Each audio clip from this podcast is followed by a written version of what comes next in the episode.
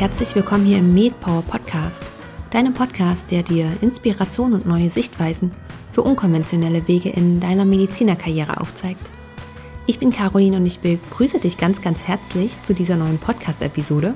Wie in der letzten Folge schon angekündigt, habe ich heute wieder einen Arzt zu Gast, genauer gesagt Dr. Jürgen Lindemann.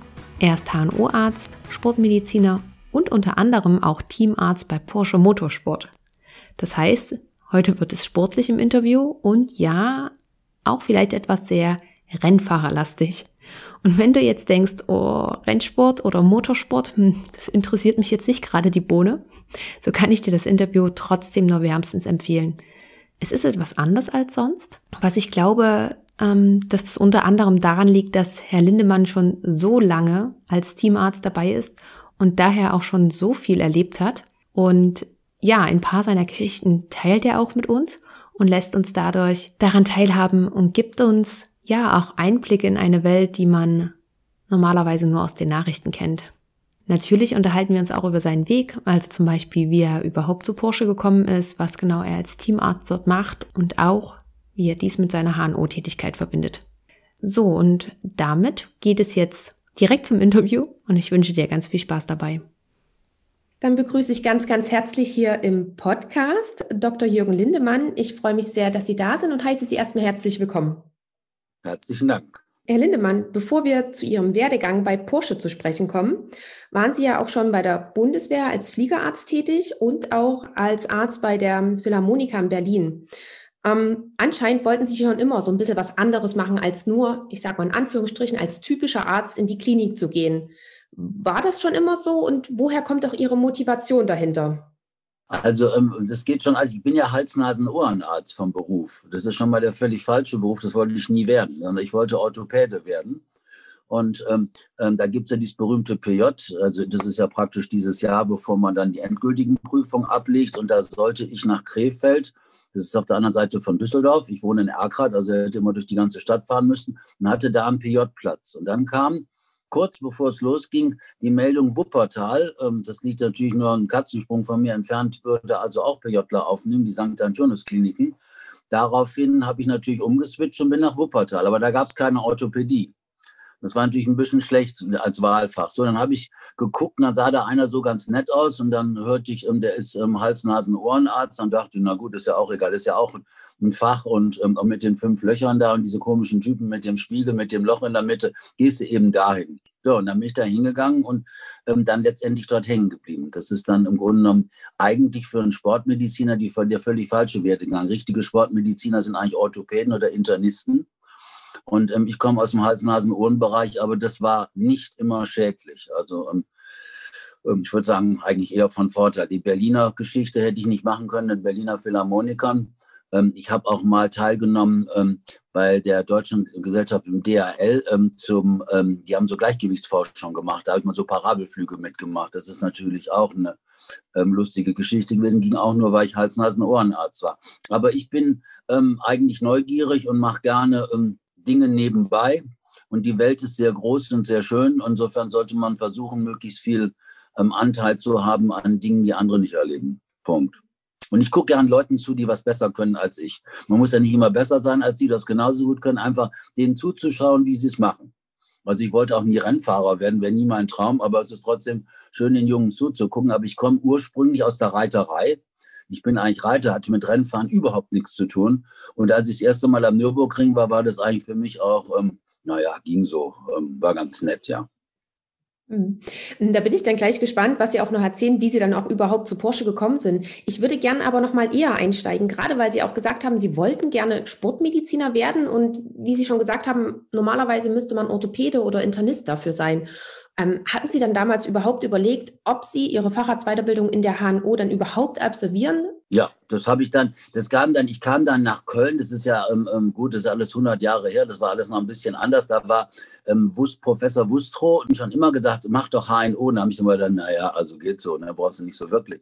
Und als ich dann in Wuppertal das gemacht hatte, an den St. Antonius-Kliniken, da kam dann nochmal ähm, der Sohn Wustro, der auch natürlich Hals-Nasen-Ohrenarzt ist, auf mich zu und sagte, hast du nicht Lust? Und dann habe ich den Platz bei seinem Vater in Köln bekommen und seitdem mache ich das und habe das auch nie bereut. Also das ist ein sehr schönes Fach, macht Spaß.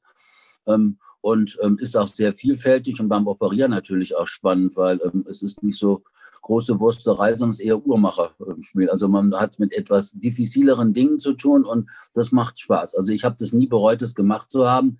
Ganz im Gegenteil, ich glaube, ähm, Orthopädie wäre gar nicht so toll gewesen. Da Einlegesohlen verschreiben, jetzt mal ironisch gesagt, in der Praxis, wo man da nicht richtig operieren kann. Die meisten können ja nur endoskopieren oder so, wenn sie niedergelassen sind. Ähm, da glaube ich, ist schon der bessere Weg gewesen, den mein Schicksal mir da eingewiesen hat. Und Sportmediziner kann man überall draufsetzen. Ne? Das ist ja nun kein Thema. Das heißt, Sie haben ganz normal Ihre Facharztweiterbildung in der HNO beendet und, und haben dann noch in Köln, in Köln dann die, ähm, weil das kam dann auch wieder bei einem Freund von mir, der sagte, mach das doch, ist doch ganz lustig, so wie ich auch zur Bundeswehr gekommen bin, wo einer sagte, mach doch die, ähm, ich war schon bei der Bundeswehr vorher gewesen, also ich bin da nicht als Stabsarzt eingestiegen, sondern habe, ähm, bevor ich studiert habe, weil der Numerus Clausus, da hakt es ein paar 0, so und so wie Punkte, musste ich erst die Bundeswehrzeit machen. Und ähm, da war da dann eben auch normal bei der Bundeswehr und bin dort als Fähnrichter Reserve abgegangen und bin dann ähm, in der Kölner Zeit, ähm, wo nachdem ich dann also die, die Sportmedizin erledigt hatte, kamen andere um die Ecke und lassen uns doch noch zur Bundeswehr gehen. Da können wir schön vielleicht irgendwas machen oder so, werden freigestellt. Und da bin ich dann zur Luftwaffe und das war auch kein Fehler. Mal ein bisschen fliegen ist auch ganz nett. Ich muss gerade schmunzeln, weil das ähm, das klingt so, als ob es kam immer wieder irgendjemand auf sie zu und meinte, das wäre ganz, ganz cool und das könnte man doch machen. Und sie haben immer diese Chance ergriffen und haben da immer mitgemacht. Also bei vielen Fällen ja, na sicher, ja. Und bei sehr vielen Fällen. Und ähm, also ich würde sagen, das Mosaik in meinem Kirchenfenster von dem, was ich gemacht habe, ist relativ groß und ähm, ähm, das kann einem auch keiner mehr nehmen. Ne? Das sind ja immer so Dinge, wenn man die Gunst hatte, das erleben zu dürfen, so sehe ich das. Also ähm, vieles ist natürlich ähm, auch erarbeitet, aber ähm, es gibt eben auch Situationen, wo Chancen an einem vorbeikommen, wo man der Loser ist, wenn man sie nicht ergreift. So sage ich es immer. Ne? Ja, ja, da haben Sie vollkommen recht. Das heißt aber auch, dass Sie gar nicht so einen richtigen Weg im Kopf hatten, so wie ich mache jetzt meine Facharztweiterbildung, dann werde ich Oberarzt, dann werde ich vielleicht noch Chefarzt von einer Klinik. Nee. Nö, hatte ich gar nicht. Sondern ähm, ich wollte Medizin machen. Das, meine Mutter ist vor, also für mütterlicherseits bin ich vorbelastet. Äh, mein Vater wollte mich lieber in die Wirtschaft schicken. Der war ähm, in der Wirtschaft tätig, im Vorstand von einem Aktienkonzern. Und ähm, dann war es eigentlich so, das ist auch wieder ganz lustig. Ähm, da traf ich dann, ich weiß nicht, den, den Alfred Herrhausen, der wird Ihnen vielleicht was sagen, der ist der von der Deutschen Bank, der in die Luft gesprengt worden ist von der Roten Armee-Fraktion. Ähm, das war eine ganz schlimme Sache. So, und der ging bei uns ein und aus, weil mein Vater mit der Deutschen Bank damals sehr viel zu tun hat. Mit dem spielte ich zwischendurch Eisenbahn im Keller. Und der war eigentlich auch mit daran beteiligt, dass ich ähm, dann Medizin studiert habe und nicht in die Wirtschaft gegangen ist, weil er eben sagte, ähm, so wie ich dich kenne, ich glaube, Medizin bist du besser geeignet und zum Zweiten Wirtschaft wird immer schwieriger und ob das so dein Fach ist und Jura ist so trocken und Betriebswirtschaft, der war da eigentlich ganz maßgeblich daran beteiligt an dieser Weichenstellung. Und ähm, an den denke ich auch gerne zurück, weil das einer, der war der, der großen Global Player beim Banken. Der war der Erste, der anfing sozusagen, wir können nicht alle in unserem Schrebergarten rumwutschen, sondern wir müssen mal gucken, dass wir irgendwie international uns verzahnen und auch untereinander uns verzahnen. Dann sind wir viel schlagkräftiger.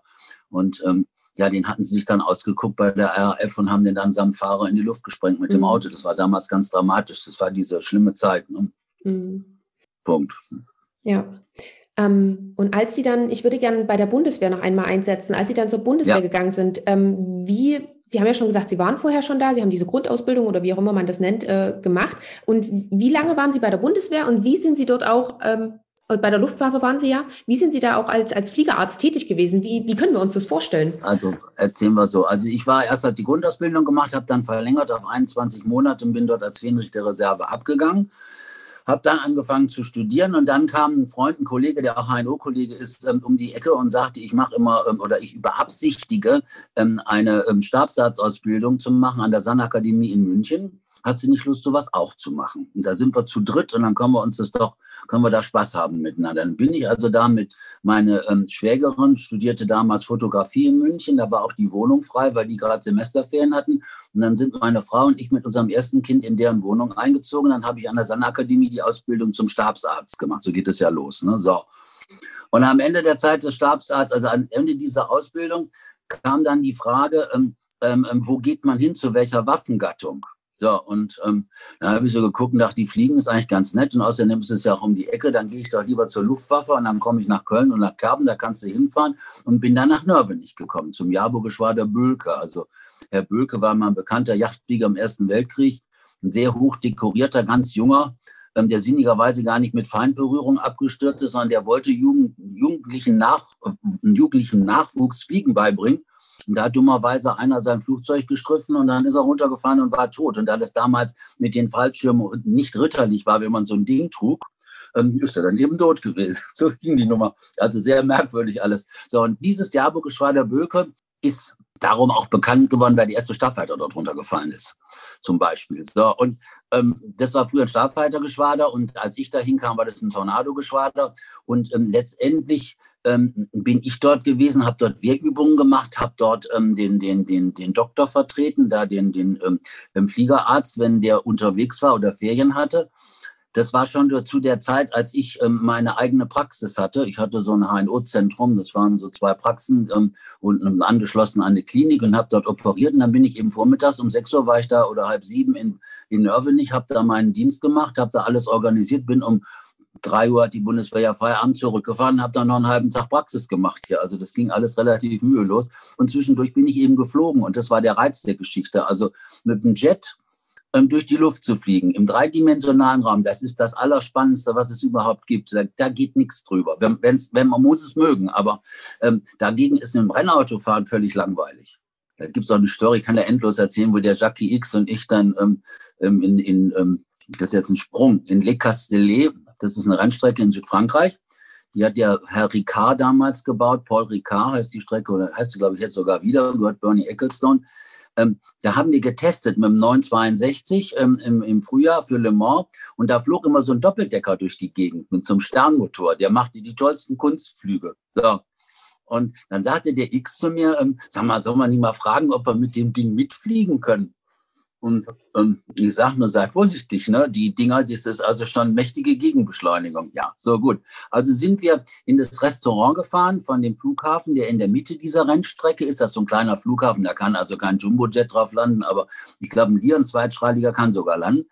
Und ähm, haben da unsere Baguettes geholt und haben dann den ähm, Typen da von der Bar gefragt, ähm, wer das denn da sei, ähm, der da fliegen will. Und sagte, das ist der Weltmeister im Kunstflug ähm, da kann ich sie hinbringen. Und hat er uns also runtergebracht in den Hangar und da kam uns so ein ähm, Typ entgegen, Baskenmütze, so klassischer Franzose, ähm, Oberlippenbärtchen, Gouloirs runter und lächelte uns ganz freundlich an und haben uns ein bisschen erzählt und dann habe ich gefragt, der X hat gefragt, ähm, er fand viel besser Französisch als ich, sagt, ob wir da mal mitfliegen können. Hat er gesagt, gar kein Problem. Dafür darf ich dann vielleicht mal in dem Rennauto mitfahren. Das war dann der Deal. So. Ähm, und dann sind wir zurückgefahren. Am nächsten Morgen soll diese Veranstaltung sein. Und Jochen Maas war auch noch mit von der Partie. Ähm, und ähm, der sagte, ja, der hätte ja Lust zu, also wir würden, das könnten wir zu dritt nacheinander. Dann haben die ja von beim Frühstück, hat, sagte der X schon zu mir, ich glaube, wir essen nicht so viel. Könnte sein, wenn der immer am Kopf steht, dass uns die Eier dann aus dem Gesicht fallen. Auf jeden Fall, wir waren ein bisschen vorsichtig. Der Arzt hatte richtig vor sich hingebummelt. Und dann haben wir das so ausgekugelt, dass wir gesagt haben, lass erst mal den Mars fliegen. Und je nachdem, wie der aussieht, wenn der aus dem Flieger wieder rauskommt, machen wir das oder machen wir das nicht. So. Also wurde Herr Maas in diesen Doppeldecker reingesetzt mit dem Sternmotor, durfte auch vorne sitzen und ähm, ab ging die Post. Dann hat er, das war aber schon ziemlich übel, der hat also die Maschine rausgenommen und direkt beim, beim Hochziehen auf den Rücken gelegt. Das heißt also, der lag schon mit dem Kopf nach unten, als er hochging. So, dann flog der da oben die tollsten Figuren, die Sie kennen ja das vielleicht so mit dem Abtrudeln lassen. Ne? Man zieht die Maschine hoch, macht den Motor aus und dann fällt die runter wie so ein Purzelbaum und irgendwann stabilisiert die sich wieder selber, macht die automatisch ähm, als wir das so gesehen hatten, dachten wir, naja, ob das wohl so gut ist. So. Und dann war das sehr lustig und zwar der Flug am Schluss, da waren zwei Hallen, die stehen jetzt noch. Und da passt ein Doppeldecker breitseits nicht durch. Und dann ist er also auf das Ding zu und hat den Doppeldecker senkrecht gestellt, also auf die, ist da durchgeflogen, wieder gerade und also es war genug. Und ähm, als der landete, verließ diesen Doppeldecker ein sichtlich ähm, ähm, sagen wir mal, äh, blasser, bläulich im Gesicht angefärbter Herr Maas, worauf wir beschlossen hatten, dieses nicht zu tun. Und das war auch gut so. So. Und dieser Pilot kam dann nachmittags zu uns und ist dann mit dem X, mit dem 962 rumgefahren. Das hat ihn völlig kalt gelassen, hat er gesagt. Das ist doch kalter Kaffee gegen das, was ich da mache. Ja. Vier Jahre später ruft mich der X an und sagt übrigens, ähm, unser Pilot, mit dem wir geflogen sind, der lebt nicht mehr. Der hat bei irgendeiner Kunstflugveranstaltung einen Motorblocker gehabt, konnte die Maschine nicht mehr auffangen und ist voll in den Boden rein. Also den gibt es nicht mehr. Das ist jetzt mal so eine Episode am Rande, aber ähm, das sind alles so Dinge, die recht lustig sind, die man so nebenbei erleben durfte und die ganz die sich eingeprägt haben. Punkt. Ja, ja, das glaube ich Ihnen. Ich glaube, da können Sie noch ganz, ganz viele Geschichten davon erzählen. Mm. Sie haben ja auch gesagt, als Sie bei der Bundeswehr waren, hatten Sie ja auch schon Ihre HNO-Arztpraxis. Wie genau haben Sie ja. das gemacht? Wie, wie, lange lief das so, dass Sie das wirklich. Ähm Diese Reserveübung eine Woche oder zwei Wochen oder drei Wochen oder mal eine Einzelsitzung für einen Tag, dass man da hinfuhr, um fliegen zu können so. oder so. Also, das war, da war ich nicht angestellt, sondern da habe ich eine Wehrübung gemacht. Das ist auch lukrativ, völlig uninteressant. Da kriegen Sie ähm, 3,50 Euro fürs Essen und, und Wehrsold. Und dann kriegen sie, ähm, ähm, wenn sie einen Vertreter einstellen, ähm, ähm, den Vertreter bezahlt. Aber da werden sie nicht reich bei. Da müssen sie schon ein bisschen Passion haben, um das zu machen. Und mit dem Fliegerarzt, den ich vertreten habe, ähm, bin ich befreundet. So ging das nämlich dann. Und als ich das erste Mal da war, habe ich den kennengelernt. Und da kam das dann eben, dass der sagte, hast du nicht Lust, mich in Sommerferien, wenn ich nicht da bin, zu vertreten? So ging das. Oder wenn eine Wehrübung war, eine interessante, dann waren wir in Rostock. Das war vor fünf Jahren da war ich da als Fliegerarzt, da war eine Wehrübung anlässlich des Jubiläums der Luftwaffe, Jahrburg-Geschwader Steinhoff und solche Geschichten. Das ist einfach lustig, sonst gar nichts. Also das hat mit, ähm, ähm, da muss man eine Passion für haben, muss ein bisschen verrückt sein. Ja, dann macht man sowas. Das heißt, es ist vor allen Dingen mehr, dass Sie das in Ihrer Freizeit mitmachen, sozusagen. Das ist Freizeit. Man kann äh, morgens länger schlafen, sowas nicht machen. Ja, hm, und, ja. Ähm, man kann es auch bleiben lassen zu fliegen, wenn man Angst hat. Und ähm, ja gut, das, ähm, da, da habe ich einen so einen Typen gehabt, der immer dafür gesorgt, dass ich befördert wurde. Das hat mich auch nicht so sonderlich interessiert. Er hat immer gesagt, das hat so viel Wehrübung.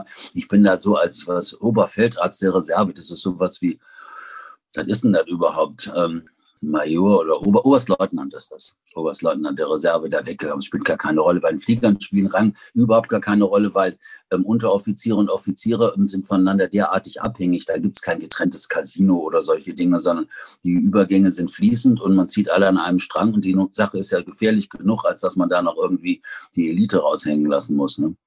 Meine, die, was man sagen muss, ist, dass die, die Jetpiloten sich natürlich als das Besseres fühlen als die, die Propellerpiloten.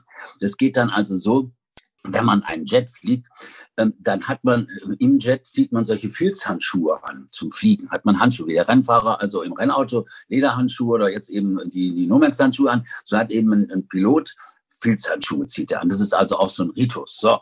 Und hat man sich nicht verletzt und die Instrumente nicht kaputt. Das ist alles Pokus Pokus, aber wird gemacht, ist traditionell. So. Und wenn man dann aus dem Flieger ausgestiegen hat und hat dann eben die Kombi an, dann nimmt man diese Filzhandschuhe und tut die in die Beintaschen, eine rechts, eine links und lässt den Stulpen so raushängen, damit man sehen kann, das ist ein Jetpilot. Ja? So. Das sind so völlig bekloppte Dinge, die ähm, dann da eben gepflegt werden, so wie die Starfighter-Piloten auch immer solche orangefarbenen ähm, Kombis anhatten, damit, wenn die ins Wasser fallen, man sie besser sehen konnte. Und ähm, mit diesen Dingern sind die auch immer rumgerannt, damit man wusste, es ist eben kein Propellerpilot, sondern ein Starfighterpilot. Es wird auch erzählt, die wären mit den Dingern in die Disco gegangen in England. So. Aber man muss immer nur 50 Prozent von dem glauben, was erzählt wird. Ja, ja. Mm. Wie kam es denn dann aber, dass Sie sich dafür entschieden haben, als Teamarzt zu Porsche zu gehen? Oh, das ist eine ganz lange Geschichte. Also sagen wir mal so, für Autorennen habe ich mich überhaupt nicht interessiert. Der Einzige, der sich für Autorennen in der Familie interessierte, war mein Bruder der acht Jahre älter ist als ich. Der ist aus erster Ehe meine Mutter. Der erste Mal ist im Krieg gefallen. Und dann kamen meine Schwester und ich dazu. Und der interessierte sich für Rennen. Ich bin geritten, Turniere geritten und so und Autorennen. Mein Vater interessiert sich auch nicht dafür. Kann sich aber vorstellen, dass Hansi hat als Hamburger Autorennen. Nee, so machen wir nicht. So, auf jeden Fall 1967 da war ich 14 Jahre alt, hielt mich mein Bruder für ähm, groß genug, um mal zu einem Autorennen zu fahren. Ähm, der Vater seines Freundes, Reimer, war befreundet mit Colin Chapman. Es war damals der Besitzer des Lotus-Teams. Damals fuhr dort Jim Clark und Graham Hill und solche Leute kannte ich alle nicht. War alles so, da kam ich dann ins Fahrerlager rein und so. Und ähm, das war auch alles anders als heute, sagen wir mal so, aber viel familiärer. Alle waren da zusammen, alle standen zusammen, alle unterhielten sich. Das war wie eine große Familie. Ich meine, die hielten zusammen, starb auch jedes Jahr einer. Ne? So. Auf jeden Fall ähm, kam ich da hin und dann wurde also gesagt, das ist Jim Clark und so und ganz bekannt, kannte ich nicht, nie gehört. Fuhr da mit irgendeinem so Auto rum, ähm, ähm, Lotus 49, jetzt weiß ich das natürlich, da durfte ich mich dann mal reinsetzen, fand ich eigentlich ziemlich öde. Jeder Fan hätte mich da beneidet ohne Ende. Jim Clark hat mir sogar ein Eis ausgegeben. So, dann kam aber auch gleich die nächste Katastrophe. Dann musste ich mit zwei Kindern mit Holzspielzeug im Fahrerlager spielen, um die zu beschäftigen. Das war Damon Hill, also der Sohn von Graham, der nachher Weltmeister geworden ist, mit seiner Schwester Samantha. Und das war eine schreckliche Quake. Und ich war da nicht in dieses Fahrerlager da gefahren, um mit Kindern zu spielen. Ja, so. Und dann hat Jim Clark Pole Position gefahren, wie immer. Das war damals der Ayrton Senna. Der hat alles im Grund und Boden gefahren. Wobei ich noch behaupten möchte, der Clark, ähm, damals der Fahrer spielte eine größere Rolle als heutzutage.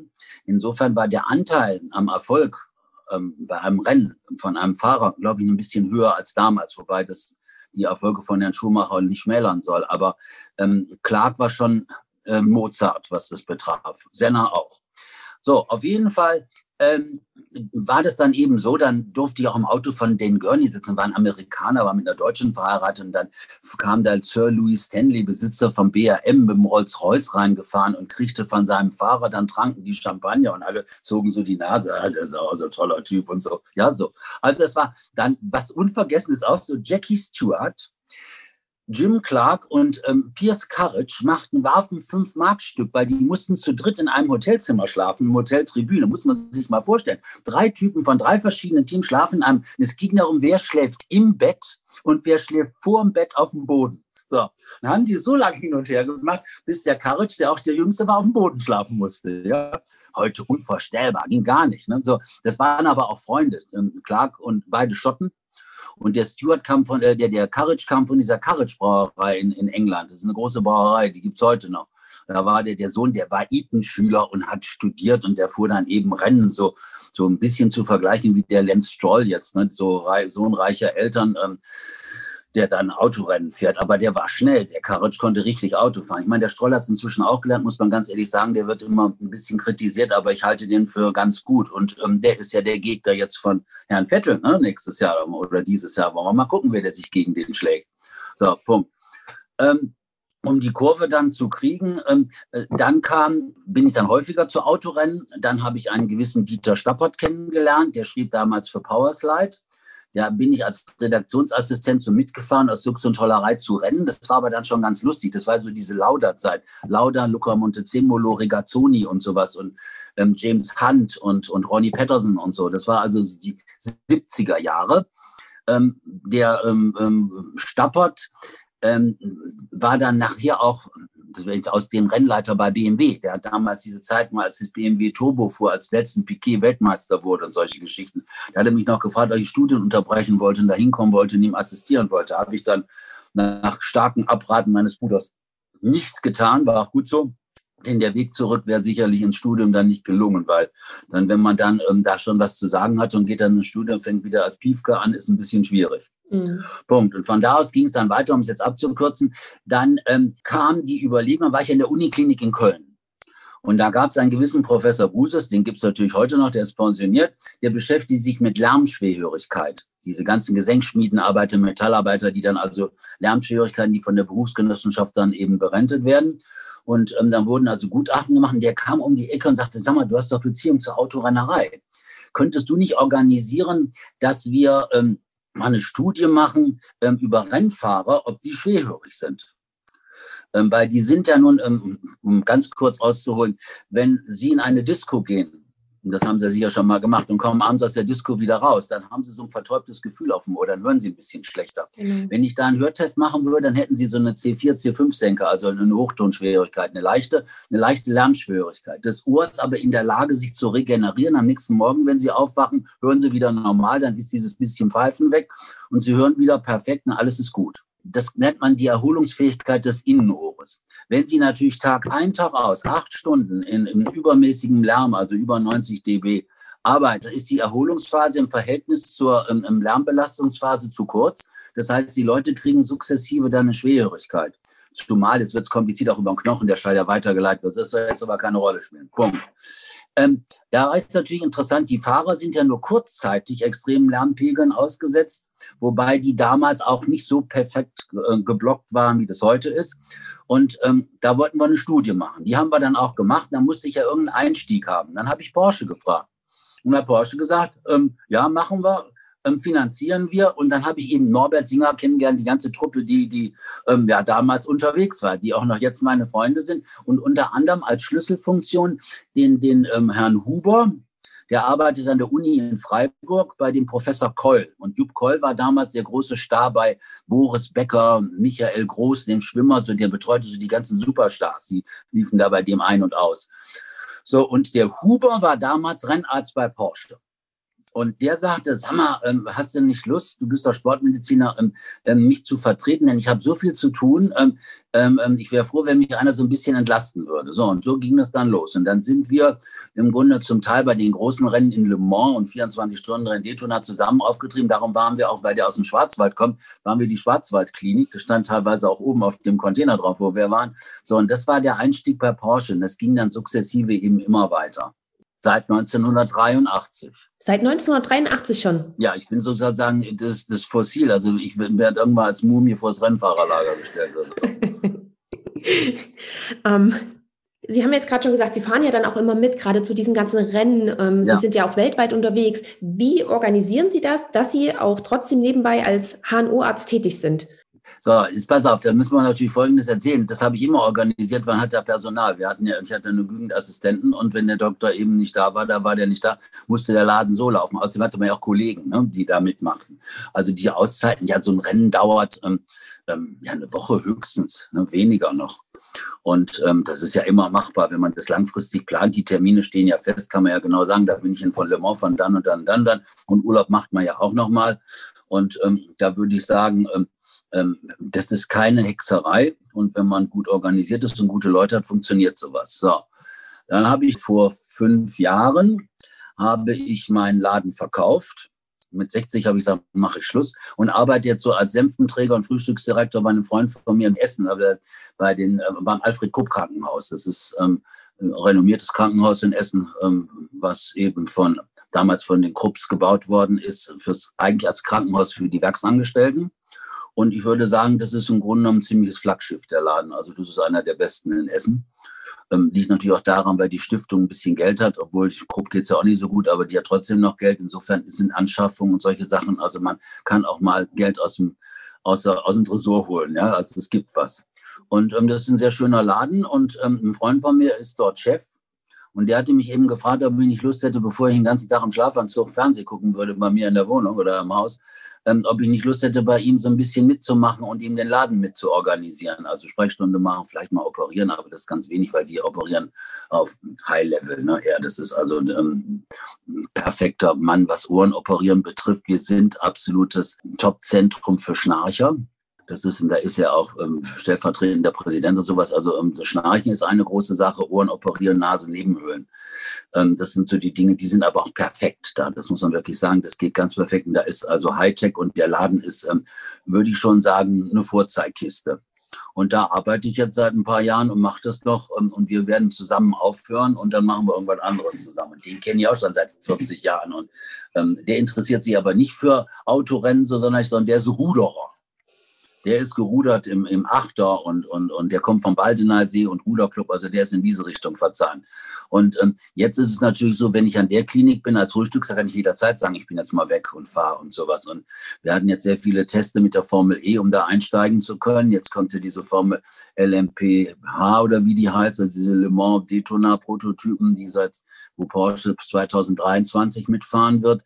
Ähm, also es ist, man braucht immer Zeit, wenn man sowas macht, aber das ist durchaus regelbar. Hm. Wenn man das möchte, dann findet man die Zeit dafür. Ja, wenn man das möchte. Man muss es natürlich wollen, ja klar. Und wie können wir uns das denn ungefähr vorstellen? Ähm, so auf, aufs Jahr gesehen, wie lange sind Sie ungefähr immer unterwegs? Wie viele Tage im Jahr sind Sie dann bei Rennen dabei oder sind Sie als Porsche Teamarzt irgendwo unterwegs? Also ähm, man kann so rechnen ähm, im Jahr an Tagen acht Wochen. Okay.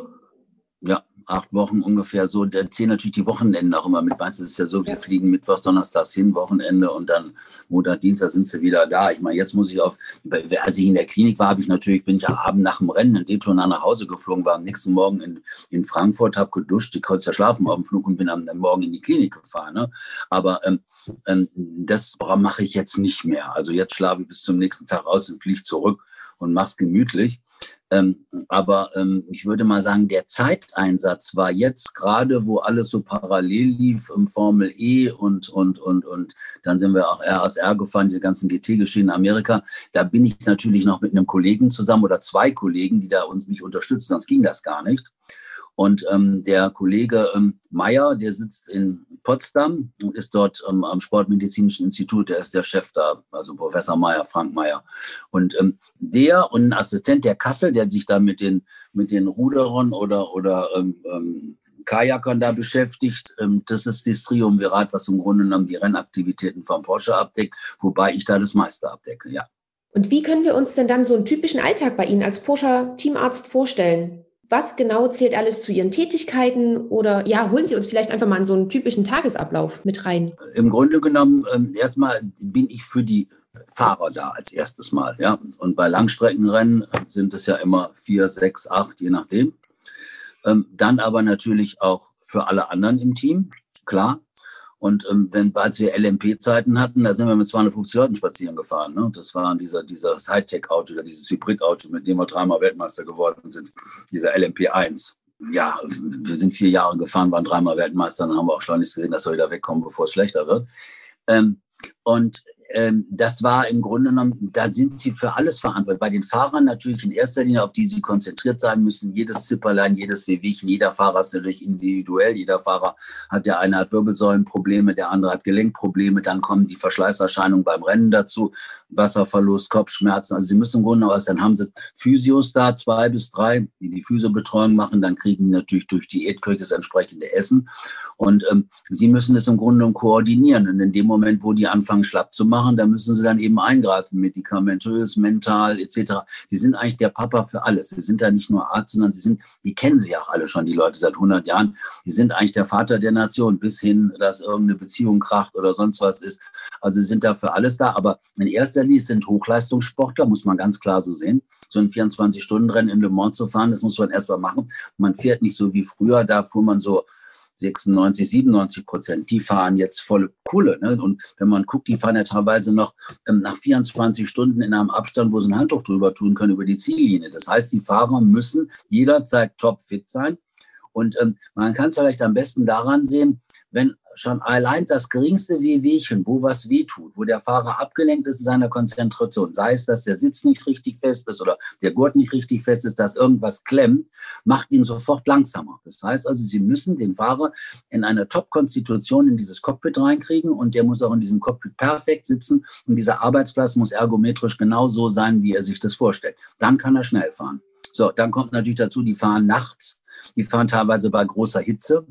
Die haben zwar Klimaanlagen drin, aber da wird unser eins lachen, weil die Dinger, ähm, ähm die, da kannst du auch einen kalten Föhn ins Gesicht halten. Also das ist nicht sonderlich effektiv, ähm, hilft ein bisschen, aber nicht viel. Und dann verlieren die auch zwei Liter Wasser und dann müssen die auch wieder aufgefüllt werden und dann haben die äh, Gelenkschmerzen, dann haben die, ähm, ähm, ähm die hier die, die ähm, Krämpfe in, in, durch Elektrolytverluste und so weiter. Das sind alles Dinge, da sind sie gefragt, um das auszugleichen. Sind im Grunde genommen jeden Fahrer, jeder Boxerwechsel, gehen sie runter, der kommt raus, gucken, reden mit dem, was brauchst du, musst du sehen, dass die abgekühlt werden, genug sofort trinken etc. und dann zum Physio bringen und dann eben die individuellen Zipperlein. Dann gibt es eben Fahrer, die sind totale Mimosen, haben alle fünf Minuten was, wo man schon weiß, naja, geht so. Und dann gibt es eben welche, die sagen nichts, haben aber was. Ja?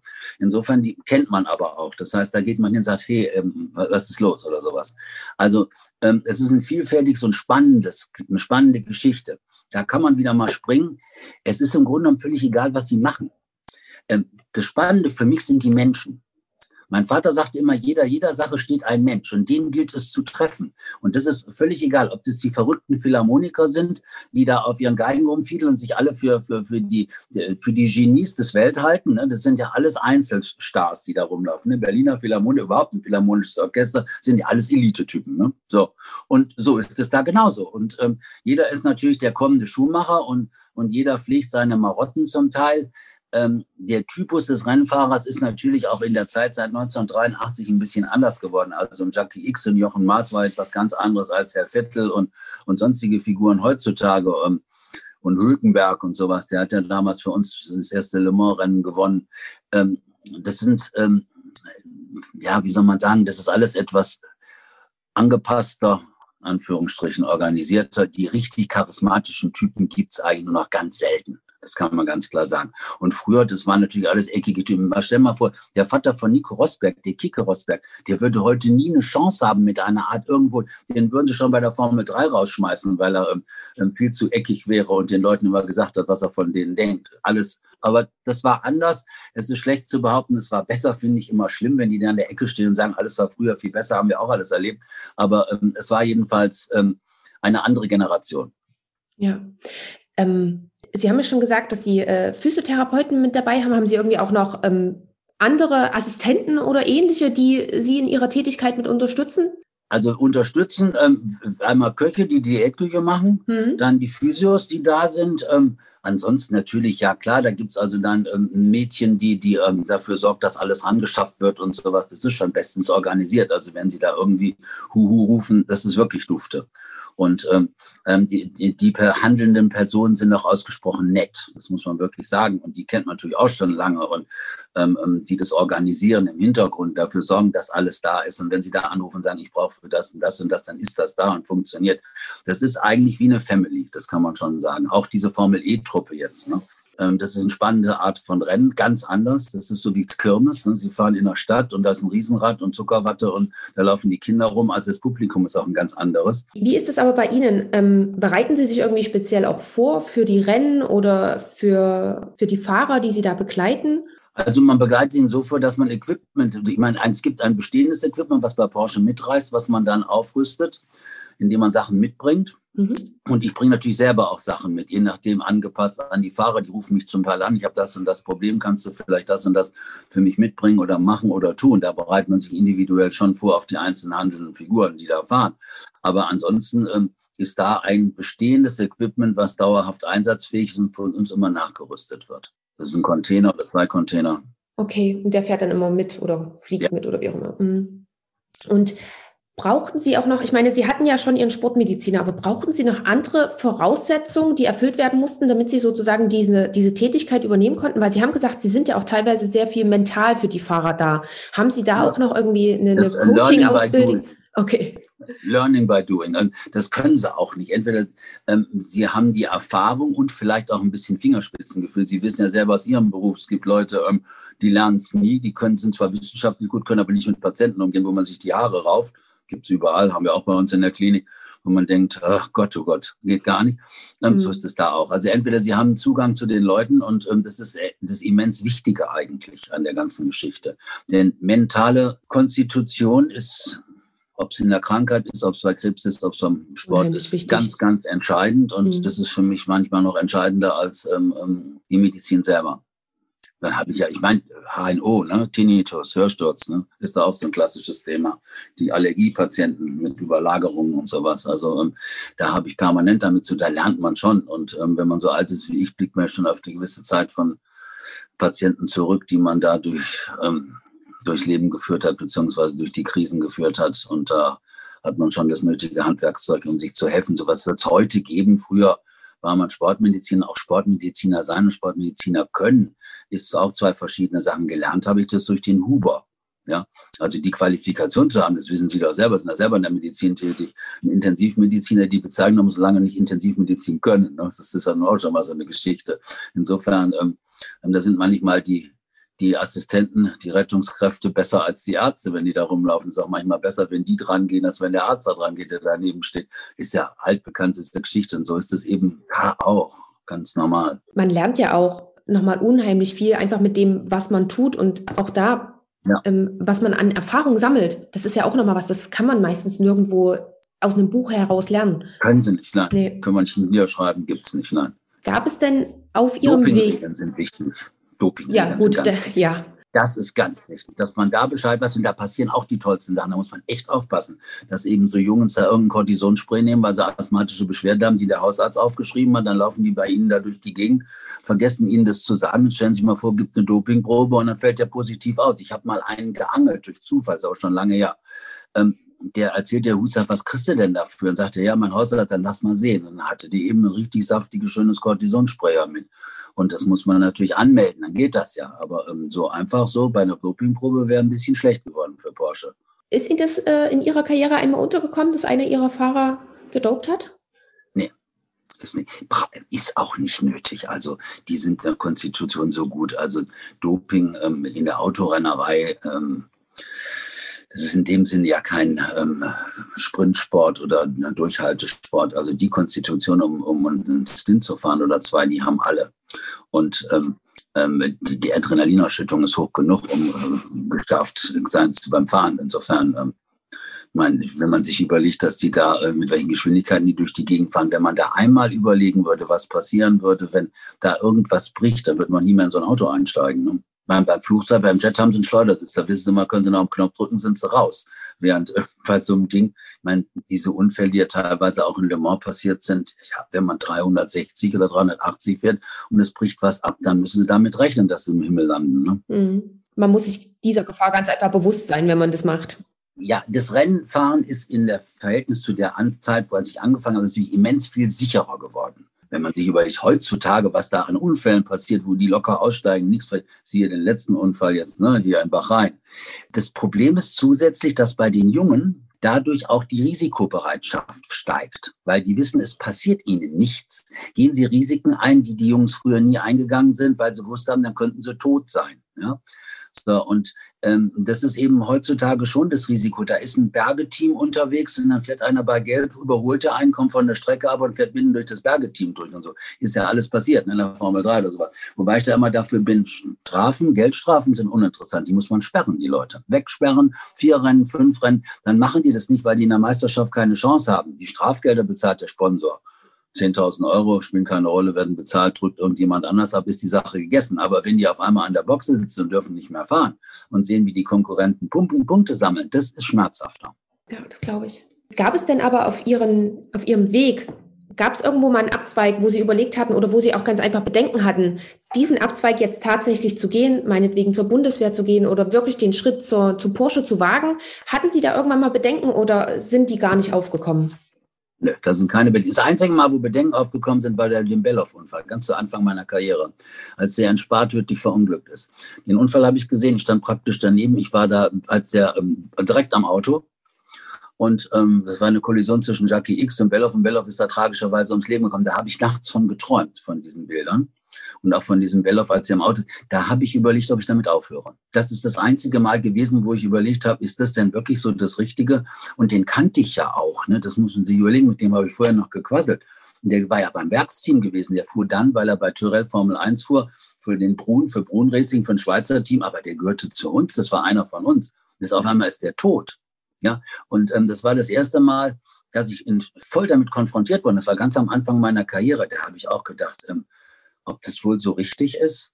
Und ähm, ja, gut, ähm, aber dann irgendwie ging es dann weiter, wie das ja immer bei den Rennfahrern ist, die dann auch sagen, ich höre jetzt auf und morgen sitzen sie wieder im Auto und fahren wieder, weil sie sagen, kann mir ja nicht passieren. Das ist ja immer diese, jeder glaubt ja, er wäre unverletzlich. Und wenn dann eben irgendwelche Ikonen sterben, so wie Jim Clark oder Ayrton Senna, Ayrton Senna war ein Gott, Ayrton Senna konnte gar nicht sterben. Ne? So, und dann passiert sowas doch nur weil er von so einem Metallteil erschossen worden ist, was ja vom Reifen abgesprungen ist, von der Aufhängung und ihm durch den Helm in den Kopf reingeschossen ist. Ähm, war früher unvorstellbar, wenn sowas passierte, wenn da so irgendeiner aus den Hinterbänken, da konnte man sagen, ja, der fährt ein olles Auto und der kann nichts. Aber auf einmal ein Gott ist tot, das war damals ein Rieseneinbruch, sowohl bei Clark als auch bei Senna. Da haben viele umgedacht, das war, ich meine, der ist bis heute ja ein hochpopulärer Mann. Ich meine, ähm, der Senner, wenn der hier in so einem Supermarkt durchs Dach reingeknallt wird und steht auf einmal da an, an der Kasse, den kennt jeder noch. Ayrton Senna ist eine Ikone. Während wenn der Poster reingefallen kommt, ich kenne den so ein bisschen, wenn man durchs Dach, den kennen heute die Leute schon teilweise nicht mehr. Der hat auch schon mal fünf WM-Titel eingefahren. Ne? Das heißt, es kommt auch sehr auf die Persönlichkeiten an. Und das ist ja, ähm, was die, wie die Persönlichkeiten sowas füllen. Dann, dann sind natürlich auch Persönlichkeiten werden ambivalent gesehen. Der, der Senner war der Liebling von allen. Der war einfach, der war toll und der konnte alles und der war so ein bisschen Mimose und der konnte sich selbst darstellen, heulen, lachen, alles, alles ganz dramatisch. Ähm, der Hamilton dagegen, der sicherlich ein sehr guter Fahrer ist, ist aber polarisiert eben sehr. Der, der, der, die einen lieben ihn, die einen hassen ihn und die meisten mögen ihn nicht. Aber er ist gut und er kann sich gut verkaufen und ähm, er ist auch clever. Jetzt er fängt er jetzt an mit seinen, seinen Designergeschichten und sowas. Also der hat schon einen Plan. Ähm, Schumacher kann man auch diskutieren. Ähm, ähm, der war nachher, nachdem er wiederkam und bei Mercedes war, netter als vorher. Da war er etwas entspannter. Aber ähm, der war nicht der klassische Hero. Das war kein Gott. Das war kein, ähm, also den die Massen geliebt haben. Der war erfolgreich und, aber den, den, den wollte man nicht knuddeln. Aber Senna war einer zum Knuddeln. Ne? So, um es mal so zu erzählen. Und so gibt es eben beim Fußball, gibt es ja überall so Typen. Und das ist eben spannend zu sehen. Das ist auch spannend zu sehen, welche Typen sich wie durchsetzen und ähm, einzelne Figuren, handelnde Figuren zu sehen. In der Politik überall. In der Musik auch. In der Musik auch. Da gibt es ja auch die tollsten Dirigenten, die beklopptesten und nettesten. Ah, das ist ja wirklich das Coole bei Ihnen, dass Sie schon so lange mit dabei sind und so viele ja. Persönlichkeiten und Fahrer kennengelernt haben und dann auch ihren, ihren Weg gesehen haben, was daraus geworden ist. Ja. Das ist ja schon ziemlich spannend. Wie haben Sie das denn mit Ihrer Familie geregelt? Ich habe Gott sei Dank eine Frau, die ein bisschen leidensfähig ist. Die ist Architektin. Ja. Nein, das Wichtige ist, dass die das auch machen, dass die mitkommen, dass die die Leute kennen. Das ist ganz, ganz wichtig. Also ähm, solange, ähm, erstmal ist ein gewisses Vertrauensverhältnis, wobei diese, ähm, diese ähm, Legende, ähm, da springen lauter leichte Damen rum beim Autorennen und sowas. Also wenn einer aus unserer Truppe anfangen würde, sich mit irgendeiner Tante dazu beschäftigen, da wäre der Gruppenzwang schon so groß, das wird nicht passieren. Ja, das, damit geht schon mal los und ähm, das war auch früher nicht. Also das war nicht das Thema. Gut, der Jackie X, der graste immer neben der Wiese, das war klar, der hat lauter Cousinen da immer, das war immer sehr amüsant. Aber ansonsten ähm, ähm, ist das eigentlich sturzkonservativ also in der Richtung kein Problem. Und wichtig ist eben, dass die Ehefrau mit eingebunden ist und eben auch zu den Rennen zwischendurch mitkommt. Also meine Frau ist zwischendurch auch mitgefahren, die kennt die handelnden Personen, die gehen ja teilweise auch bei uns ein und aus. Also der Freundschaft ist in der Reise fließend, fließende Geschichten. So, für Musik interessiert sie sich sowieso. Also Konzerte besuchen wir immer gemeinschaftlich und die Salzburger Festspiele haben wir immer zusammen besucht. Da waren wir immer da, wenn ich da eben die Berliner betreute, aber auch in Berlin, ganz normal. Ja, Parabelflüge konnte sie nicht mitmachen. DLR war, ähm, aber sie war unten und hat dann geguckt, dass ich auch wieder runterkam. War auch spannend, diese Schwerelosigkeitsfühle, völlig bekloppt. Muss man auch, was man mögen, aber lustig. So, und ähm, solange das geht und auch, wir haben drei Kinder, das auch einigermaßen, die Schwiegereltern wohnen nicht so weit weg, ist auch sehr wichtig, dass man solche hat, damit die ja mal zwischendurch so Zwerghasen und alles und Kinder nehmen können, damit man mal freie Hand ist, ist vorteilhaft, ja. Mhm. Das heißt dann aber auch bei Ihnen eine richtig gute Organisation, um das alles unter einen Hut zu bekommen. Das ist ein bisschen organisiert muss man sein, ja, sonst wird es schwierig, ja. Mhm. Was würden Sie denn sagen, was war vielleicht in Ihrer Laufbahn als Porsche Teamarzt Ihre bisher größte Herausforderung? Die größte Herausforderung war mit dem ähm, GT1. Ähm, das war, glaube ich, der GT1 da. Ähm, ähm, waren wir, nee, das war nicht der GT1, das war, glaube ich, der Sieg 1900. 93, 94 auf dem 962 auf Straße zu, aus dem Dauerauto. Da lasen sagen alle Fahrer drauf, Mauro, Baldi, Hörli, Hebo, die waren alle kaputt. Der eine hatte Blasen am Dings, hatte rheumatische Beschwerden und Infusionen. Da hatten wir ein Krankenlager da rumliegen und ich musste entscheiden, wer den letzten Stint fährt. Und so, das war so, da hatten wir nur Wracks und das Auto mit den meisten Wracks und den kaputtesten führte. So war das. Und dann habe ich dem, den Yannick Dalmas damals die Finger eingebunden, habe gesagt, es ist scheißegal, wenn die Hand abfällt, du willst auch Le Mans gewinnen, du musst jetzt fahren und du musst jetzt gucken, dass die da hinten nicht rankommen. Hat er ja auch geschafft, wir haben auch gewonnen. Aber das war so, ähm, würde ich mal sagen, wo alles so an, an, an eigentlich äh, auf negativ getrimmt war, weil es war eigentlich unvorstellbar. Der eine lag da und ähm, kriegte Infusionen und war völlig fertig. Den konnte man nicht mehr einsetzen. Dann der andere, ähm, der hatte derartig Gelenkschmerzen und Krämpfe, und der, der, der Dalmas hatte eben nur diese Handbeschwerden mit den Blasen und blutete und sowas. Ja gut, der musste dann eben fahren, hat auch alles geklappt, hat alles gut gegangen, haben gewonnen. Ich weiß nicht, haben wir Le Mans, glaube ich, 18 Mal gewonnen. Also ähm, das war eines Mal von. Aber das war so eigentlich die größte, wo der Sieg eben an, an, an Messers Schneide hing wollen wir mal so sagen. Und dann gibt's natürlich so, ich kam nach Amerika, nach, nach Siebring und alle hatten die Grippe und kotzten und hatten also, da war das ganze halbe Team kaputt. Und ähm, da haben wir nachher auch dann Fahrer einfliegen müssen, weil ich die alle krank schreiben muss. Die können gar nicht mehr retten. Ja, und ähm, sowas passiert natürlich auch. Und dann, ähm, ich weiß nicht, Marc Lieb auch mal, aber der, wo es wirklich auf, auf Messerschneide war, um einen Sieg, das war dieser Le Mans-Sieg 94, glaube ich, wo wir mit so einem Straßenauto ähm, 962 auf die Straße zugelassen, als GT angemeldet, dann den Gesamtsieg rausgefahren haben. Das war sowieso diese ganze Aktion. Ähm, mein akti aktive Personen muss man erwähnen, insbesondere auch Norbert Singer, erfolgreichster Sportwagenkonstrukteur, ein enger Freund von mir, früher ganz schwieriger Typ, aber ich mag schwierige Typen. Ähm, der ist eigentlich der Vater dieses Erfolges gewesen, auch da.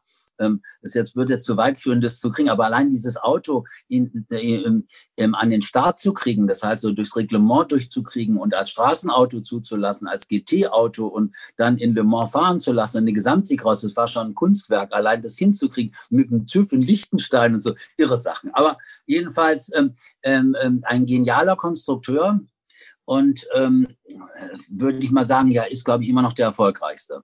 Und ähm, hat dann gewechselt, dann zur FAE gegangen, beziehungsweise zum ACO und ist dann in die technische Kommission gegangen, wusste natürlich auch sehr genau, wo die alle bescheißen können und wo nicht. Insofern sehr praktisch. Toller Typ. Am Anfang, als ich da hinkam, das erste Mal Messungen zu machen, sagte Singer, schwieriger, genialer Konstrukt, aber sehr schwierig, sehr schwierig. So. Und als ich dann da hinkam, sagte er, was wollen Sie denn hier von der Uni? Ja, ähm, kam aber keine Zeit für solche Messungen. Ähm, was sollen wir die denn noch machen? Und sie sind noch gar nicht angemeldet und so. Hat mich da also abblitzen lassen. So, und dann kam irgendeiner von der Seite, der ist immer so, passen mal auf. So. Und da hat der mich da hängen lassen, tagelang. Und auf einmal, ich habe mir schon gar nicht mehr getraut zu fahren, kam er um die Ecke und sagte, ähm, morgen habe ich für Sie den Testtag freigehalten. Ähm, wie hätten Sie es denn gerade alles angeordnet? dachte ich, boah, ey, wie? Und dann sagt er, ja, also ähm, Ihre Vorstellung, die Geräuschentwicklung am Auto zu messen, die ist so auch ein bisschen falsch. Das werde ich Ihnen mal richtig machen. Und dann hat er also, was gemessen werden sollte, waren natürlich Windgeräusche, Abrollgeräusche, Motorengeräusche und Geräusche, die beim Fahrer im Gehörgang ankommen. Da hatten wir so kleine Mikrofone, die also praktisch in den Gehörgang des Fahrers gelegt wurden, unter den Helm, damit man wirklich den Schallpegel messen kann, der auf dem Trommelfell auftritt. Und dann eben Messungen, wo das meiste am Auto zischt und wo das meiste am Auto ähm, brummt, weil Motor da ist und so. Das hat er genial gemacht. Hat also den ganzen Tag den X und den Mars fahren lassen, um diese Messung zusammenzukriegen. Absolut genial. Mit Mitfahrt für, ich durfte dann auch mitfahren und so. Also, dachte, boah, so doof kann der ja nicht sein, der Typ. So. Dann haben wir das zusammengearbeitet. Irgendwann kriegte ich ein Päckchen und dann schrieb er mir, ähm, ist doch eigentlich auch wissenschaftlich, wenn man Vergleichswerte hat. Ich dachte, ja, ähm, aber hätte ich mich nie getraut. Da hat er vom Porsche 911 hat er Vergleichswerte gemacht, also was da die Geräuschentwicklungen sind, damit wir eben Referenzwerte hatten was natürlich unheimlich praktisch ist, wenn man einen Vortrag hält. Und ähm, da merkte ich dann, so dann ging das so langsam los. Aber der war schon speziell und inzwischen super Typ. und gibt es denn auch einen besonderen Moment in diesen letzten Jahren als Teamarzt, der Ihnen irgendwie auch so ganz besonders im Kopf geblieben ist? Irgendwie eine schöne Erinnerung oder ähm, ein ganz tolles Rennen? Also ich würde mal sagen, ähm, ähm, da gibt es so viele schöne, da wüsste ich, ähm, nee, das kann man also nicht sagen. Da gibt es in jeder Zeit gibt's schöne Momente. Ähm, und äh, deswegen, wenn Sie einen Fahrer fragen, was war der schönste Sieg? Also wenn ich jetzt gefragt würde, was war der schönste Sieg, fiel mir keiner an, waren alle schön oder ähm, okay. ähm, ähm zumindest spannend. Wir haben viel gefeiert, es war eine Truppe, war eine Familie und äh, man würde einer Familie, das sind ja wechselnde Familien gewesen, Unrecht tun, wenn man sagt, das war damals anders oder besser und sowas. Also ähm, unsere Le Mans-Siege mit dem LMP haben wir genauso gefeiert wie vor 20 Jahren oder 30 Jahren die Siege mit dem Dings, nur eben anders. Ne? Also die Siegesfeiern waren eben anders. Heutzutage sind die ja in riesen VIP-Lounges. Damals haben wir das etwas beengter und etwas kleiner gemacht. Darum war es aber nicht schlechter. Ne? Ja, ja. Punkt. Mm, und bevor wir jetzt zum Schluss kommen, Sie haben es ja schon erwähnt, ähm, dass Sie auch bei den Salzburger Festspielen für die Berliner ja. Philharmoniker auch nochmal mit dabei waren. Können Sie uns da nochmal so kurz einen Überblick geben? Wie sind Sie über den überhaupt dazu gekommen? Ja, das ist, äh, ja, pass auf. Ähm, damit können wir einen eigenen Podcast drüber machen. Also die, ich erzähle es ganz kurz. Ähm, ich habe mich immer für Musik interessiert ähm, spiele aber gar kein Instrument. Meine Schwester spielt natürlich ein Instrument. Ich fand das, ich bin geritten und Klavierspielen habe ich mal angefangen, aber war ja nicht cool. Weil mich dann bleiben, ärgert mich natürlich. Und meine Schwester kann Orgel und alles spielen, ich kann da nichts, aber das macht nichts. Ich habe mich immer für Musik interessiert. Meine Eltern, ähm, wir gingen immer regelmäßig in Konzerte und ähm, ähm, jetzt kommt wieder der Schorsch Huber ins Spiel. Es gab einen äh, Mann, der heißt Rainer Kussmaul. Der war damals der erste Geiger bei den Berliner Philharmonikern. Und ähm, der ähm, war zu Zeiten von Claudio Abado und auch von Karajan damals schon dabei. Und den kannte ich aus Freiburg. So. Ähm, wir gingen auch regelmäßig nach Freiburg ins Konzert, also zum Festspielen. Und ähm, ähm, es geht eine ganze Woche. Und ähm, dann ergab es sich, da sang Placido Domingo und der war ein bisschen grippekrank und da ging gar nichts. Und ähm, ähm, ich weiß gar nicht mehr, aber irgendeine Beethoven-Oper. Jedenfalls, den hatten sie in so einem Pelz gehüllt und der musste irgendwie an der Kulisse so Treppen hochlaufen. Und man sah, der schwitzte wie Hölle. Und ähm, ähm, dann ähm, ähm, die Stimme wurde also immer sanfter und zarter und, und brach nachher zusammen. Also ganz oben stand, ging der Vorhang zu, dann kam also der, der wie, wie hieß der Typ noch, ähm, der, der Geschäftsführer damals sagte, meine sehr verehrten Damen und Herren, wir müssen, wie Sie vielleicht bemerkt haben, die, die, die Veranstaltung unterbrechen, weil unser Starttenor Placido Domingo ähm, grippekrank ist und, und also in einem indisponierten Zustand ist und bitten Sie eben unsere Gastronomie zu besuchen, bis wir Ihnen weitere Mitteilungen machen können. In dem Moment kam der Kuss mal aus dem Orchestergraben gesprungen und kam zu mir und sagte, ey, du musst kommen der Plalingo ist platt. Ich sage, ja, habe ich schon gemerkt. Ja, wir brauchen einen Arzt. Ich sage, jetzt hör mal zu. Bei dieser Veranstaltung habt ihr, nein, wir haben keinen Arzt. Ich sage, wie bitte? Ja, und dann bin ich, ähm, ähm, also hinter die Kulissen, dann saß der, der Domingo, ne, sehr korpulent mit freiem Oberkörper, ähm, in einem Raum, den er querlüftete, also Fenster links und rechts offen, was schon mal sehr gesund ist, wenn man Schwitz und Grippe hat, mhm. und versuchte sich erstmal abzukühlen, hatte also dann einen sehr flachen, da ist noch eine Geschichte vor, den hatte ich schon mal er, erlebt, aber das wird zu weit führen, das auch noch zu erzählen. Jedenfalls, wir kannten uns und als wir uns gesprochen hatten, dachte sie hier und so, so, so ging das los. Auf jeden Fall, ähm, der war also völlig exekiert, also Flüssigkeit Flüssigkeit verloren und, und, und flacher Puls und ähm, war Pfiff auf dem letzten Loch, Atemlast und ich hatte nichts. So, nichts hatte ich, nichts. Ein Smoking an und sonst nichts. So. Und habe ich gesagt, habt ihr nicht einen Arztkoffer? Nein, haben wir nicht. Ja, es muss doch ein Arzt sein, der im, im, im, im bei, den, bei den Zuschauern sitzt ja, den finden wir nicht. Dann habt ihr einen Arztkoffer? Und dann haben die gesagt, ja, wir haben so einen Notfallkoffer in der, in der Garderobe. So, das muss man sich jetzt mal sehen.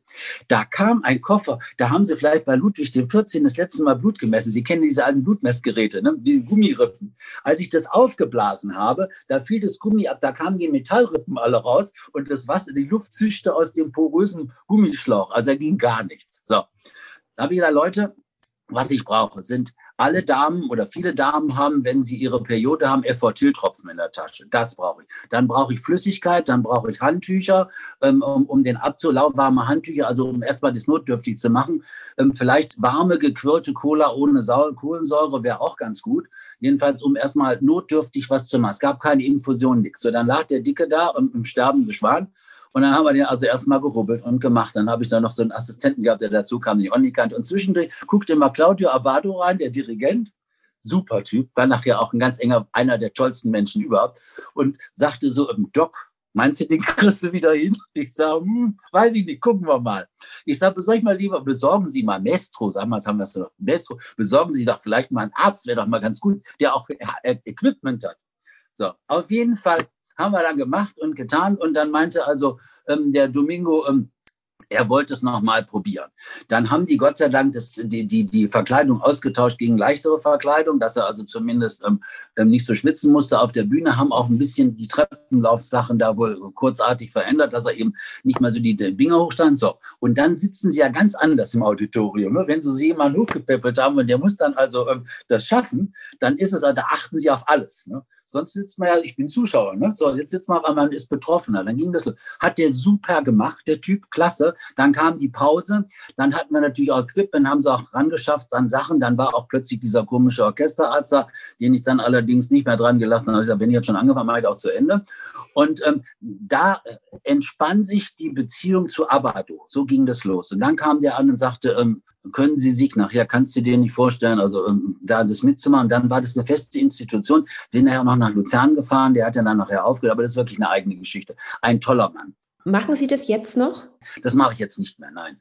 Ähm, da kam dann ähm, Simon Rattle und ähm, ähm, das war ganz anders und dann war das auch zeitlich, war das dann irgendwann schwierig. Und ähm, da muss man auch ganz klar sagen, diese Abado-Zeit war so toll, ähm, da macht man dann Schluss. Das war dann auch so. Dann bin ich mit dem mitgezogen, war dann da, wo der woanders war, dann war das vorbei. Aber ähm, dieses Luzernorchester, ich weiß nicht, wie weit Sie für Musik interessieren, das ist eine, ein ähm, Orchester, äh, ein, eine Konzertserie im, im Herbst da werden die besten Musiker, holt man sich da zusammen. Also ein wild zusammengewürfeltes Orchester, eigentlich aus lauter Spitzenleuten aus den einzelnen Symphonieorchestern dieser Welt. Und die spielen eine Woche lang zusammen und machen da was. Das war dann nachher auch so Abados Kind, sowie auch ähm, das ähm, Maler Symphonieorchester, das Jugendorchester und solche Sachen. Da hat er sich sehr gekümmert. Aber das ist ein komplett anderes Leben, es sind komplett andere handelnde Personen, aber die haben auch alle einen am Körper. Das ist klar. Ah, Herr Lindemann, ähm Ich würde hier gerne, wir sind schon so ein bisschen über der Zeit. Erstmal vielen Dank. Ja. Ähm, ja, dafür, dass Sie uns wirklich so viel auch über Ihren Weg erzählt haben, dass Sie uns daran haben teilhaben lassen. Äh, gibt es von Ihrer Seite noch etwas, wo Sie sagen, das ist vielleicht noch wichtig, das möchten Sie gerne noch hinzufügen? Eigentlich nicht, nee. Das, das ähm, fiel mir jetzt nichts ein. Man kann natürlich immer noch neue Fässer aufmachen, aber ähm, ich glaube, das reicht jetzt erstmal, das ist gut. Ja, ich würde Ihnen gerne noch äh, meine drei Abschlussfragen stellen, die jeder Gast zu stellen bekommt, sozusagen. Die erste Frage ist: Gibt es eine Buchempfehlung? Oder haben Sie vielleicht ein Buch, was Sie empfehlen könnten? Ein Buch, was ich äh, empfehlen kann. Ich lese gerade eine Biografie über Alfred Herrhausen, aber das ist sehr speziell. Die habe ich jetzt geschenkt gekriegt, weil ich dessen Todestag gerade jetzt ich den mhm. ja kenne. Das ist also ein Buch, was ich gerade lese. Ähm, ich überlege gerade, was habe ähm, an Nee, also momentan, ähm, was ich, das Buch lese ich gerade ähm, intensiv. Dann nehmen wir das mal mit ich kann auf. natürlich Biografien empfehlen von Leuten, aber das ist alles speziell und interessant. Es gibt von Helmut Schmidt gerade eine Biografie, durch die ich mich auch durchackere, weil mein alter Herr kannte den. Ich habe den auch ein paar Mal erlebt in Hamburg. Insofern, mein Vater kommt ja aus Hamburg und er kam aus Hamburg. Insofern, das sind so die Sachen, die ich momentan lese. Punkt. Okay. Ähm, wo sehen Sie uns Ärzte oder auch den Arztberuf in 10 bis 15 Jahren? Der Arztberuf ähm, wird sich nicht ändern. Die Ärzte werden immer gebraucht, in welcher Form auch immer. Dann ähm, wollen sie die Orthopäden nicht mehr haben und wollen sie zu Chirurgen machen und die Unfallchirurgen und so was, alles hin und her. Aber der Arztberuf wird, ähm, ist meiner Ansicht nach nicht wegdenkbar von so einer Gesellschaft. Insofern, der wird sich zwar in seiner Art und in Verdiensten und in Popularität ändern. Mal oben, mal sind sie die Besten und Größten, mal sind sie wieder ein bisschen weiter unten in der Popularität. Aber der Arztberuf wird immer bleiben und wird immer ein schöner Beruf sein. Und gibt es einen Tipp, über den Sie sich damals gefreut hätten, sei es zu Beginn des Studiums oder zu Beginn der Facharztweiterbildung? Oder vielleicht mit anderen Worten gefragt, wenn Sie nochmal zurückreisen könnten, welchen Tipp würden Sie Ihrem jüngeren Ich geben? Gar keinen. Ich hatte alle, die mir Tipps gegeben haben. Ich hatte einen Vater, der sehr engagiert war, mit dem ich sehr gut war. Ich hatte einen Bruder. Also ähm, ich würde sagen, die Tipps, die ich gekriegt habe, würde ich alle, ich würde mein Leben nicht anders machen, sagen wir mal so. Das ist ja letztendlich die Frage. Würden Sie was anders machen, wenn Sie wieder anfangen könnten? Nein. Ganz klare Aussage, nein. Ich würde alles genauso wieder machen und bin eigentlich auch sehr dankbar, dass es so gelaufen ist. Und es kann eigentlich auch nicht besser laufen. Insofern ähm, bin ich auch so, dass ich sage, wenn, wenn ein neues Jahr kommt, wenn es so bleibt, wie es jetzt ist, ist es okay. Oder ist es gut? Und das ist eigentlich ganz wichtig. Also ähm, ähm, je älter man wird, umso mehr ähm, resümiert man natürlich auch. Und ich finde, man sollte immer so leben, dass wenn man unerwartet auf dem Sterbebett liegt, sagen kann, war eine tolle Nummer, würde ich genauso wieder machen. Und zwar zu jedem Zeitpunkt. Ne? Das ist eigentlich das Entscheidende an der Sache. Das ist doch auch ein guter Tipp. Ja, das ist auch ein guter Tipp. Mit ja. diesem Gedanken dahinter, sein Leben zu gestalten. Ja, Herr Lindemann, dann vielen lieben Dank. Danke noch einmal für die Zeit, dass Sie alle Fragen so offen und ehrlich beantwortet haben. Ja. Und das war mal was ganz anderes. Vielen Dank auch, dass Sie uns diese Einblicke gegeben haben, gerade für Porsche. Und ja, also vielen lieben Dank dafür. Alles Gute in dem Sinne. Das war das Interview mit Dr. Jürgen Lindemann. Ich hoffe, dass dir diese Folge gefallen hat und dass du auch wieder einiges für dich mitgenommen hast. Lass mich wie immer gerne wissen, was genau das war und vor allen Dingen auch, wie du die Folge fandest. Du kannst das entweder bei Instagram machen, bei LinkedIn oder auch natürlich auch per E-Mail. Da findest du alle Kontaktdaten in den Show Notes und wie immer habe ich dir auch alle Buchempfehlungen, all das, was wir genannt haben, in den Show Notes verlinkt.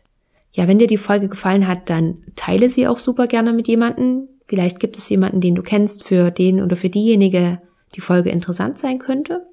Du kannst die Folge und den Podcast auch super gerne bei Apple Podcast bewerten oder ganz normal auch einfach nur weiterempfehlen. Ja, und dann danke ich dir für deine Unterstützung, dafür, dass du heute wieder mit dabei warst. Und ein großes und extra Dankeschön geht auch noch an Basti, denn der ist dafür verantwortlich, dass du dieses Interview heute hören konntest und ich überhaupt dieses Interview führen durfte. Und damit verabschiede ich mich für heute. Ich wünsche dir noch einen schönen Tag und eine schöne Woche. Und, das hätte ich fast vergessen, wir hören uns schon nächste Woche wieder. Genau, kleiner Spoiler. Nächste Woche gibt es eine kleine Extra-Folge. Ja, also dann bis dahin, lass es dir gut gehen. Ciao.